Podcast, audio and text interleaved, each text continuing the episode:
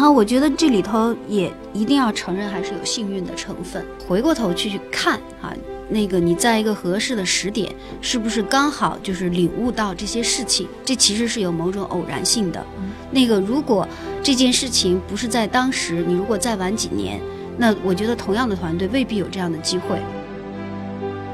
因为我们在第一个项目的时候，我们曾经流量一下被别人断掉之后，立刻几乎是速死的状态。所以在第二个项目上，就是至少是从我的自己的就是最警醒的这个点上，我一定得自己解决流量的问题，我一定自己要去破这个问题。到一四年的四月份，我们正式 close 这个 deal 的时候，大概那个时候已经是到了一百万也有，所以公司当时这种发展的机遇真的是绝无仅有。当时我甚至都觉得，我作为投资人，我都想去创业，我就发现。就是为什么这么多人看不到这一点？就移动上这当时是疯狂的程度，就是让我们都觉得瞠目结舌。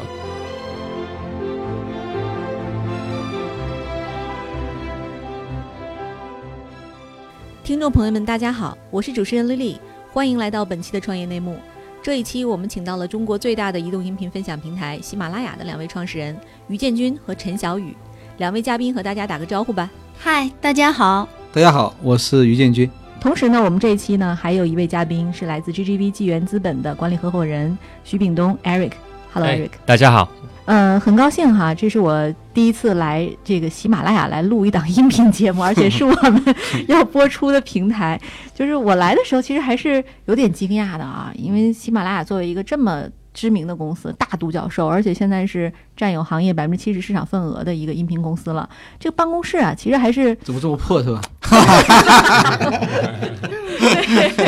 对这个呃，请问这个喜马拉雅的两位老板，这个是这个是咱们刻意为之吗？我们是公司成立的第一天，应该就在这个地方吧。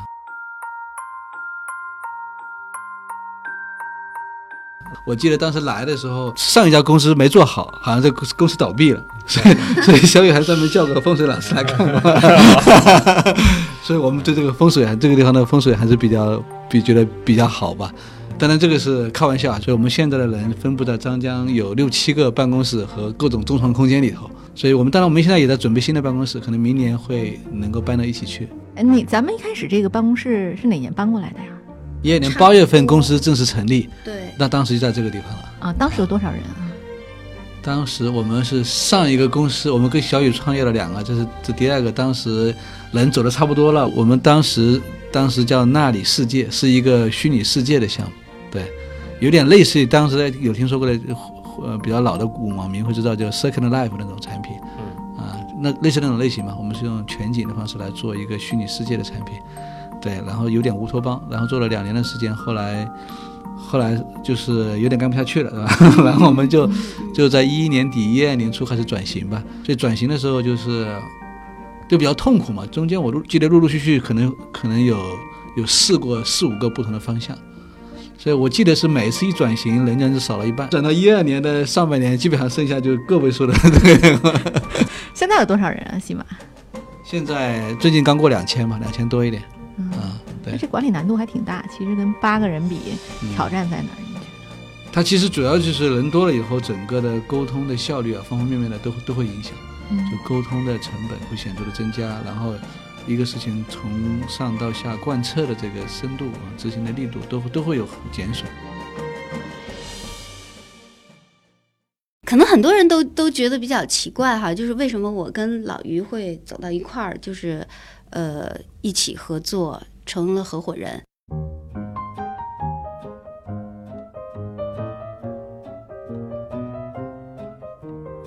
最早的时候，其实老于的经历可能很多人都非常了解哈，因为他那个在很多地方分享过，他是一个连续创业者，从基本上从学校出来就没有打过一天工哈，在我看来是没有员工视角的人。我认识他的时候，他已经连续创业了八年，那个时候。我是在在正大里面负责投资，那那个阶段我其实见了很多互联网的这个创业者。那当时呢，那个老于的公司应该是国内做这个呃三维全景做的最好的企业，而且他们那个时候正在给那个世博局做那个网上世博的项目。这个项目当时我们还看过，世博局的一个领导就是那个把这个项目。把老于引荐给我。我记得第一次见到老于的时候，哈，印象还蛮深的。我不知道老于还记不记得，那个感觉是一个就是很有科学气质的人。哈，就是这个还真跟我后面就是其实真的了解他以后还很很不一样。所以老于，你的第一眼其实还是蛮有欺骗性的，就是 对对对。其实老于不是走的技术线哈，就是是真正合作以后才才有有另另一个层面的了解。我们当时就是呃见面了之后，然后我们就在聊，就是怎么样子能够。真正的就是去创造一个互联网上的一个虚拟世界。他在前面的这个八年的这个创业中，其实除了做了这个三维全景技术以外，他其实是，呃，一直希望去做一个很大的 to C 的项目。就是怎么用怎么样用它的这个三维全景的技技术，来真正的去创造一个互联网的虚拟世界，这个是他本来原本就有的一个梦想。我这边呢，实际上是希望说，能不能够就是在互联网上创造一个虚拟世界，它可以延伸，就是当时正大不是在线下投了很多钱做的这个喜马拉雅中心，那怎么样能够把这样的一个品牌？能够在一个互联网的无限的世界中间去延伸，实际上是带着这样的一个想法，所以我们是因为这个就走到了一块儿。我其实是一个比较风险业务型的人，就是我会有。有这个，就是基于可能既是投资人的这种洞察，我希望找到一个新的能够有有机会的这个领域，然后去去做点事儿哈。我印象特别深，他那个时候就是到我们公司的时候，一个一个是我我去他那我的感受，另一个是他过来的时候我的同事的感受。我我的同事给我描述的就是说，哎呦什么人啊？就是他那个时候穿着那个拖拖拉板哈，就那个那个凉鞋，就是特别特别烂，然后。开了一个就是可能五万块钱的那种小破车，然后就就进到我们公司来，就是大家非常像老于，对 对对，就是大家会说，哎呦，他说那个陈总是一个什么人，就是那个来来来找你的，对对对对，就是换而言之，就是当时哈，就我的同事看到他的形象和我自己感受到的东西其实是不一样的。我们大概这样就是沟通了大半年，然后其实是共同各自做了。很很大的一个决定，我是就是辞职出来。他原来其实是有几个合伙人的，他也是那个公司的 CEO，他人也出来，我们重新组建了一个新的团队，才有了我们第一个项目，就是那个那里世界哈。但是为什么后来说这个项目其实是一个非常失败的项目？其实我们回过头去看，很多很多的原来的实体企业做互联网，其实都会有同样的这个呃，或或者说叫做。走我们同样的这个误区啊，就是同样的陷阱踏进去，就是传统的企业和包括我们在传统行业的投资，其实它有一个非常重要的东西，就是你一定是有一个战略规划，然后有自己的某些既有的资源优势。啊，通过这样的一套系统，然后你去规划出一个你要做 A、做 B、做 C，以及最后要实现的一个愿景。这个是所有实体企业投资非常常见的一种一种范式。去做这个纳里世界的时候，我们一模一样，也是规划出来的一个一个项目。嗯，我记得当时我们起“那里”这个名字的时候，还搞得特有情怀，就说我们要建设一个相对于我们生活的这里，我们要建设一个那里。就是相对的嘛，其实核心想说的就是我们要把我们整个生活的空间平行移到互联网上去。老于刚，我刚刚跟他在一起的时候，我印象特别深，他带着我去见这个互联网的前辈老兵，然后我们兴致勃勃的讲完这么大的一个那里世界的规划，然后别人基本上给我们的反馈就是你这个项目太大了，太不聚焦了。我记得那个时候，我特别特别发自内心的鄙视这种看法。当你自己有一个自己的信念系统的时候，别人即便告诉你真相，嗯，你其实是看不到，也不想听，嗯，你会用一切方法证明自己是对的，嗯，而且你一定有办法证明自己是对的，嗯，所以这里头就说到说，就是我们后面哈，当然那个过程就不不细说了，但是我刚刚说的这这一点领悟。可能是我们第一个项目最最重要的东西。你其实是要不能有你的先入为主的东西。先入为主的东西就是我前面在讲的，你会有一个滤镜，你会不断的证明自己是对的，于是你的试错成本会变得非常非常高。如果你放空了之后，在 to C 的这种面对 to C 的项目上，你迭代的这个核心的逻辑就变成了说，我一定是消耗最小的成本，做一个最小可用原型，然后马上把它做出来，让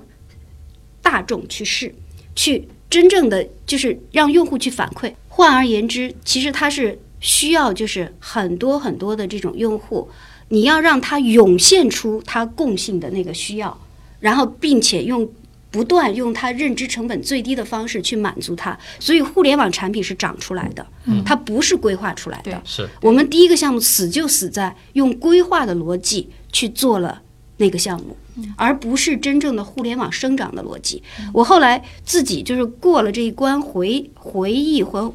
反思这些东西的时候，就是得出的那个最大的那句话，就是真的是。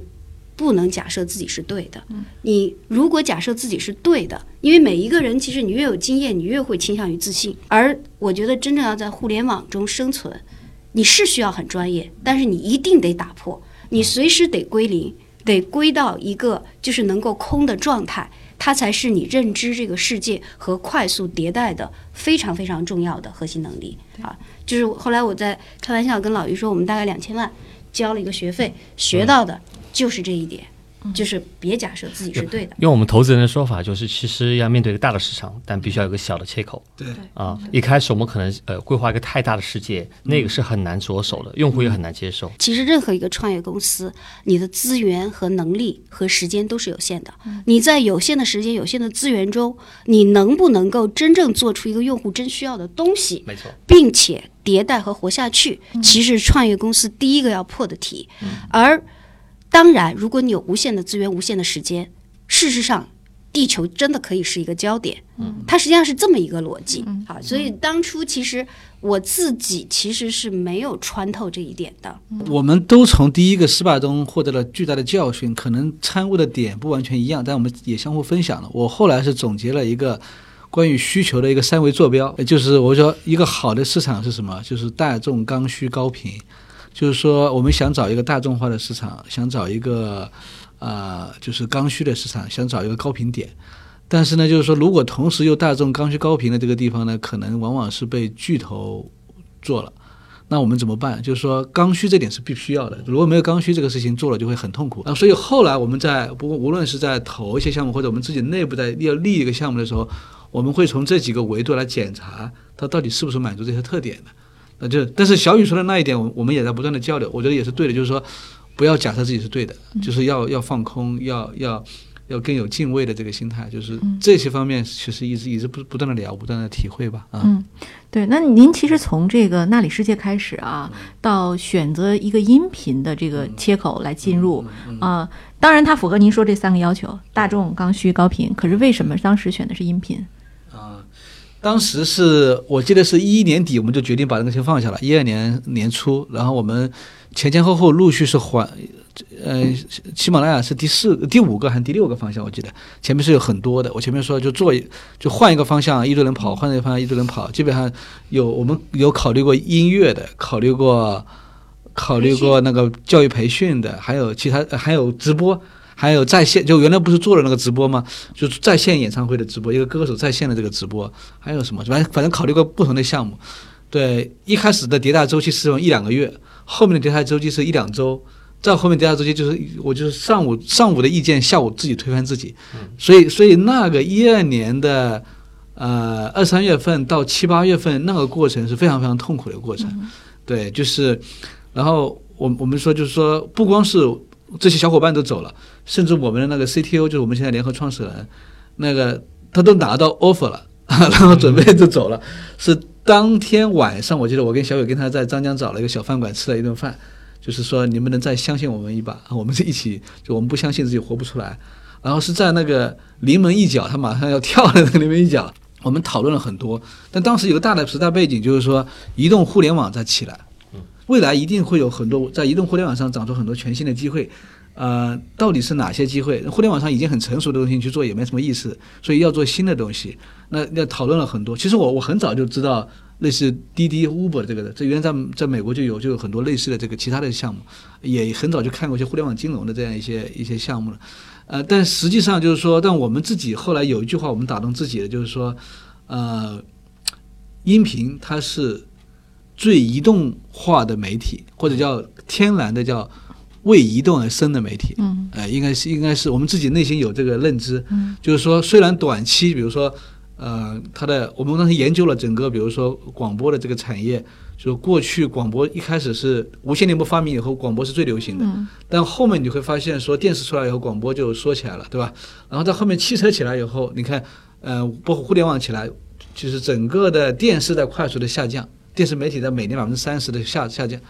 但是广播还是活得很滋润，广播每年还在涨，广播的利润率非常高。它有特殊的场景这。个，对对我们当时就悟到这一点，就是说场景，一个媒体没有高低贵贱，只有场景是否匹配。是，只要场景匹配，它就有它的价值。而而而移动互联网起来，一定会把这个人群从车上到所有的手机端，甚至到将来各种物联网终端，就是这个大方向是能看得到的。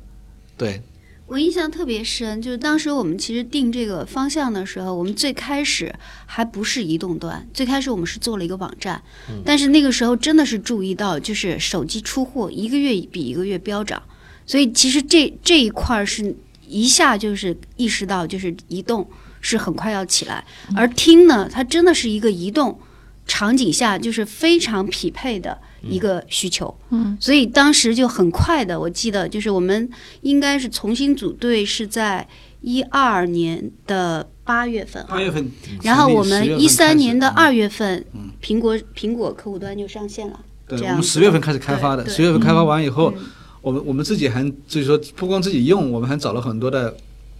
同学啊、朋友啊、过去的同事啊，让他们来来用这个东西。当时很简单嘛，就做了很很简单的外壳让大家用。用完以后，我们去调研。我自己记得我原来的公司的同事，我还到他那边去，我让我提前一周让他们用，用完以后我去到那个边，让一个人跟我过来。过来讲他是怎么操作的，他操作的这个感受是什么，问题有什么反馈什么问题，就是其实是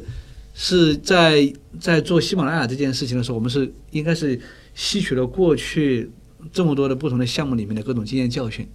然后从一个小切口切，然后怎么样把它体验做好，然后怎么样做小范围用户的这个这个这个实验啊，都花了很多的这个这个就时间精力吧，应该在二月份三月份左右上线。啊、对，然后我觉得这里头也一定要承认，还是有幸运的成分哈。就是事实上，那个我觉得，呃，回过头去看哈，那个你在一个合适的时点，是不是刚好就是领悟到这些事情？这其实是有某种偶然性的。那个如果这件事情不是在当时，你如果再晚几年，那我觉得同样的团队未必有这样的机会。嗯啊，就是这这一点，其实也是我自己是有比较深的感悟的。嗯，我觉我觉得既是偶然也是必然吧。嗯，就是因为有了过去的那个失败的经验，所以才能把原来大而全的东西变成小切口，嗯然后呢快速找细分。那就这这六七个方向如果不对，那接下来的三四个方向里肯定也能找到。是嗯，对。艾瑞克一开始这个建喜马拉雅的时候是哪年啊？一三年八月，啊，对，啊所以就是他们这个呃 iOS 上线以后半年时间。嗯，对，当时是什么原因，就是诱使您去看喜马拉雅？呃，其实当时就刚才小雨和建军都提到了，当时是移动的一个风口。呃，不过当年的投资人还不认为移动已经到了风口。其实说以投资移动是从一零年就有很多人在聊了，啊但是在这个就接下来这三五年时间里面，几乎没有投资人出手，因为他不知道，大家不知道什么时候才是真正应该出手的时候。那一三年的下半年呢，我们当时因为也投了一些，就当时也投了一些就类似的一些项目啊，就包括当时有头条，就发现移动的增长速度实在是太快了。当时第一次见到这个建军和小雨的时候呢，我我心里觉得心里面是犯怵的，因为这两个人感觉太不搭了。对，一个美女投资人，然后一个是理工男。对，非常不搭。就我说一下我当时的感受啊，就建军给我的感觉是一个精明的商人啊，就是。呃，长得比较老气横秋，对我觉得现在皮肤比当年已经好很多了，当年脸上都是都是纹，呃，但是眼中你可以看得出来，他是一个精明的商人啊、他他报数字，包括自己想法啊，就非常的快。你问一下，就是公司大概什么样的状况，他就两分钟可以把公司所有的这个基本细节都介绍一遍。在这个呃呃建军这个热情洋溢做介绍的时候呢，一般小雨是不说话的。但是小雨他随时在任何时候他就会进来插一句话，而且是用非常冷淡的这个冷淡的风格 啊。小雨是一个呃外表就是有点小家碧玉啊，给人感觉是一个纤纤美少女，但是说话非常镇定有气场的一个人。所以他和建军的这个两个人的风格是完全的不搭。啊，可以就说是互斥的吧。而且很有意思的是，当时就发现，呃，小雨是做产品的。那我当时问了一下小雨你原来的这个背景啊，他说他是原来是做投资人的，所以我当时也有点不寒而栗，啊，就是一个投资人怎么去可以做产品？嗯，但是我觉得从后面的当中呃观察中和合作中，我发现两个人是非常默契的。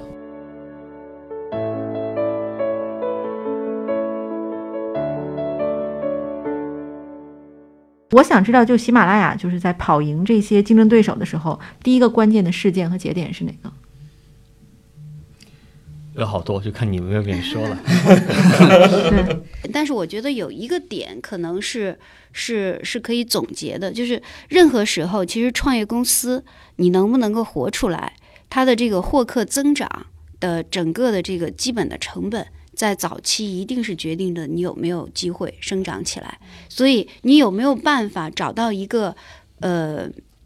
找到一个切点，能够使你的获客成本变得很低，是一个关键点。那当时我们其实找到的就是在那个呃苹果商店做这个搜索优化，这个应该是个关键点。但是如果我们呃把它放得更宽一点，它肯定不能是一个嘛，就是在自分享，在整个这个就是我们说的主播，他作为意见领袖，能够带动更多的粉丝上来。这一点应该也是我们跟所有的同行特别不一样的一个地方，是值得就是呃叫做可圈可点的地方哈。我觉得可以再补充补充几点哈，就是说我可以从战略和执行层面来分解他说这个问题。从战略方面，确实由于我们过去的背景的呃不一样，相互的补充，以及过去犯过的一些错误，使得我们会特别在意说，这次我们一定要活下来。对，就是这种，我觉得这种内在的信念还是比较强的。嗯，然后怎么活下来，怎么样思考的比别人更早、更远。求生欲更强。对，求生欲更强。所以我们其实我们我们当时在艾伦融资的时候，跟艾瑞克我们也讲，就是说我们希望能够尽早去签版权。是，我对想说这个。对，就是说，就是说，我们我们最早做版权的，呃，版权布局的。我们是最早做那个，比如说那个后来做人工智能的小雅的音箱，包括做做推荐、做搜索推荐，就站内的 APP 的这个内部做内容的个性化推荐，这个我们是也一三年就做了。所以我们在思考接下来成功的关键基因，应该比应该更积极、更主动，就是以以始为终，将来呃以以终为始，就将来竞争会怎么样的，我们就怎么提前去布局。这个地方应该是相对一般的团队来说，我们想的更多，做的就是提前布局的更早。对，啊，这个是从我说从战略层面，从执行层面，就是说刚才说小雨讲的那个，确实是非常关键的一点，就是说我们的获客能力怎么更低成本的获客的这个东西。它实际上是不同阶段，因为刚才我们在谈的这个问题，实际上是说我们最早的阶段最早凭什么脱颖而出，对，然后才有你后头到了另一个阶段，你怎么能够走得更远、更久？哈，我是觉得你刚才这个问题肯定是回答第二个问题，而不是早期我们凭什么活下来。早期凭什么活下来？我们还回到刚才这个问题哈，它有一个很，就除了我刚才说的那个点以外，我觉得另一个比较重要的点就是喜马拉雅是区别于所有的竞竞品。我们我们的这个结构实际上是有 UGC 的这种结构的，那它这这种结构在早期的时候其实是有种子用户，就是主播。我们当我们做了这个工具，主播觉得很好用的时候，它其实是带动他自己的粉丝上来，这实际上也是一个低成本获客的一个驱动力。第一步一定是这一点，就是低成本获客，凭什么能够脱颖而出？好，那才有后头说你为什么越跑越快？因为这里面的逻辑是说，你前期活都没有活出来的时候，其实我觉得在早期我们是没有更远的这种洞察的。更远的洞察是从什么时候开始发生的？是我们已经拿到了这个 A 轮，就是等于第一次的融资过来了，你其实已经有了一点小小的喘口气的这种余地的时候，你才会思考和更更久的洞察。它是一步一步来的。第一步，你一定是首先凭着自己强烈的这种求生的本能。我为什么说强烈的求生本能？是因为我们在第一个项目的时候，我们曾经流量一下被别人断掉之后，立刻几乎是速死的状态。所以在第二个项目上，就是至少是从我的自己的就是最警醒的这个点上，我一定得自己解决流量的问题，我一定自己要去破这个问题，要自己形成能够获得流量的能力。所以在那个时间点，我其实什么都没有做，我就做这一件事情。这真的是只做这一件事儿。对是我有些数据可以印证啊。我记得一三年八月份我第一次见两位的时候，当时公司的 DAU 大概是在三十多万，然后到一四年的四月份我们正式 close 这个 deal 的时候，大概那个时候已经是到了一百万 DAU，、所以公司当时这种发展的机遇真的是绝无仅有。当时我甚至都觉得，我作为投资人我都想去创业，我就发现。就是为什么这么多人看不到这一点？就移动上这当时是疯狂的程度，就是让我们都觉得瞠目结舌。虽然说很多变现的模式、未来的这个生态我都不知道，对，但是在那个试点上真的是让人这个这个血脉膨胀啊！我就非常同意，当时的试点上我们是抓住了一波红利，而且这波红利我们吃的非常透，我印象非常深。当时还有刷榜这个概念啊，但是喜马拉雅从来不需要刷榜，甚至有有竞争对手恶意造谣我们刷榜，但是我们即使不用刷榜，基本上也一直在三十名到这个八十名当中。对。要知道当年的上这个榜单是很难的，不像现在，现在你只要大够大，像喜马拉雅现在经常在前十名，对吧？呃，但是当年的话，如果你不花钱，对。凡是像腾讯啊、微信啊，都是在很后面的排名。嗯，对，所以它其实一个核心的逻辑应该还是精细化运营，就是用最少的成本和最好的用户体验来获得最佳的效果。嗯，对，其嗯，然后那我其实提到这个，刚才提到版权采购哈，我就有一个问题，因为版权采购是极贵的，嗯、那投资人这边有没有顾虑啊？啊，这个问题刚才这个建军提，我原来想说一下。呃，我们第一次这个，当时我领头投完了以后，第一次董事会，我记得有一次建军就跑来，呃，就建军和小雨当时来跟我说，说我想跟你商量一件事情。那我们可能考虑要投版权。呃，我说是吗？你怎么想的？他说，其实我们之前经历过像呃优酷啊、土豆这一波，就是我们叫视频大战啊，PC 互联网视视频大战。当时就觉得，最后版权是一个掣肘。啊，到往后的话，其实没有内容啊，就这个其实是很难跑很远的。那当时我们就在商量，我就说，如果既然是这样的话，我们不妨现在就开始布局。那当时其实我们是有讨论的，那个建军可能你也说下，我看你也有这个，对，就是我们其实是，呃，视频里面优酷、土豆啊，后来包括乐视啊，当时乐视还是挺风光的嘛。还有包括网络文学里面有有那当时还不叫阅文，当时叫什么叫盛大文学是吧？是最开始的起点中文，他们其实也都是因为我们我们应该是说通过研究他们。来形成我们对这个领域将来竞争的关键点的这个 know how 的这个判断，然后以这个判断为基准，我们在考虑说我们应该提前去布局这个事情，应该是有这样一个逻辑基础。当然，我们也经过很多的讨论来决定做这个事情。对我我我个人感觉，当时建军和小雨是想投内容，想布局买版权，但是呢又不敢，感觉好像投资人会反对，嗯因为在那个市场上是没有人买版权的。对对，啊，你就现在的用户是没有办法想象当年的 VC，也就是这个创业市场是多么的裸奔的。嗯对，对，我觉得可能还有一个角度也是要关注的哈，就是其实就是怎么样子能够走得远、看得远，有一些那个可能是就是刚才老于讲的，就是深度的思考，还有一些我觉得真的是机缘。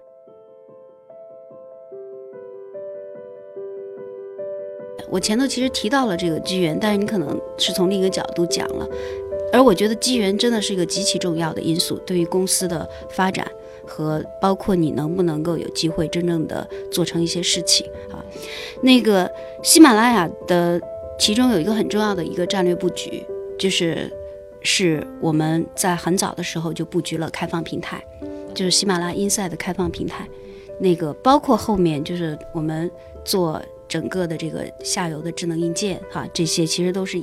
一条一条逻辑线。那我们为什么很早的会布局整个开放平台哈？就是整个这个布局，整个这个线的这个很重要的一个信心是从哪儿来？实际上是在相当相当早的时候，因为喜马拉雅一直在上了那个就是苹果的这个图书榜，我们很早就一直都是图书榜的第一。这个第一，它其实就很像是一个大陆牌广告，也就是说，当你处在这个第一的位置的时候，各行各业想要跟声音有关的创新，首先会找到我们。就是春江水暖鸭先知，就是这个逻辑。我我记得当时就是在这一点上，我其实有一个很重要的，就是有点像是顿悟，还是像突然一种明悟的感觉是什么？我记得以前就是在我自己就是没有去创业的时候，我看到很多行业的这种很很牛的、很领先的这些老大。老是觉得他们好像老是能够发出一些行业前瞻性的洞察，就觉得这些人是不是比旁比别的人就更加的那种睿智哈，更有前瞻性。但是在那一刻，我觉得可能会有，但是没有那么绝对。也就是说，其实很多处在行业领先地位的这种企业，你的信息量远远超过后面的企业。嗯，对。也就是说，各行各业它基于资历的动因，想要创新的第一个反馈都会落到行业领先者的身上，嗯所以使你能够更早的洞察说这个行业未来会长成什么样。就是在这一点上，是我们会做很多提前布局，也跟这个信息量是高度相关的。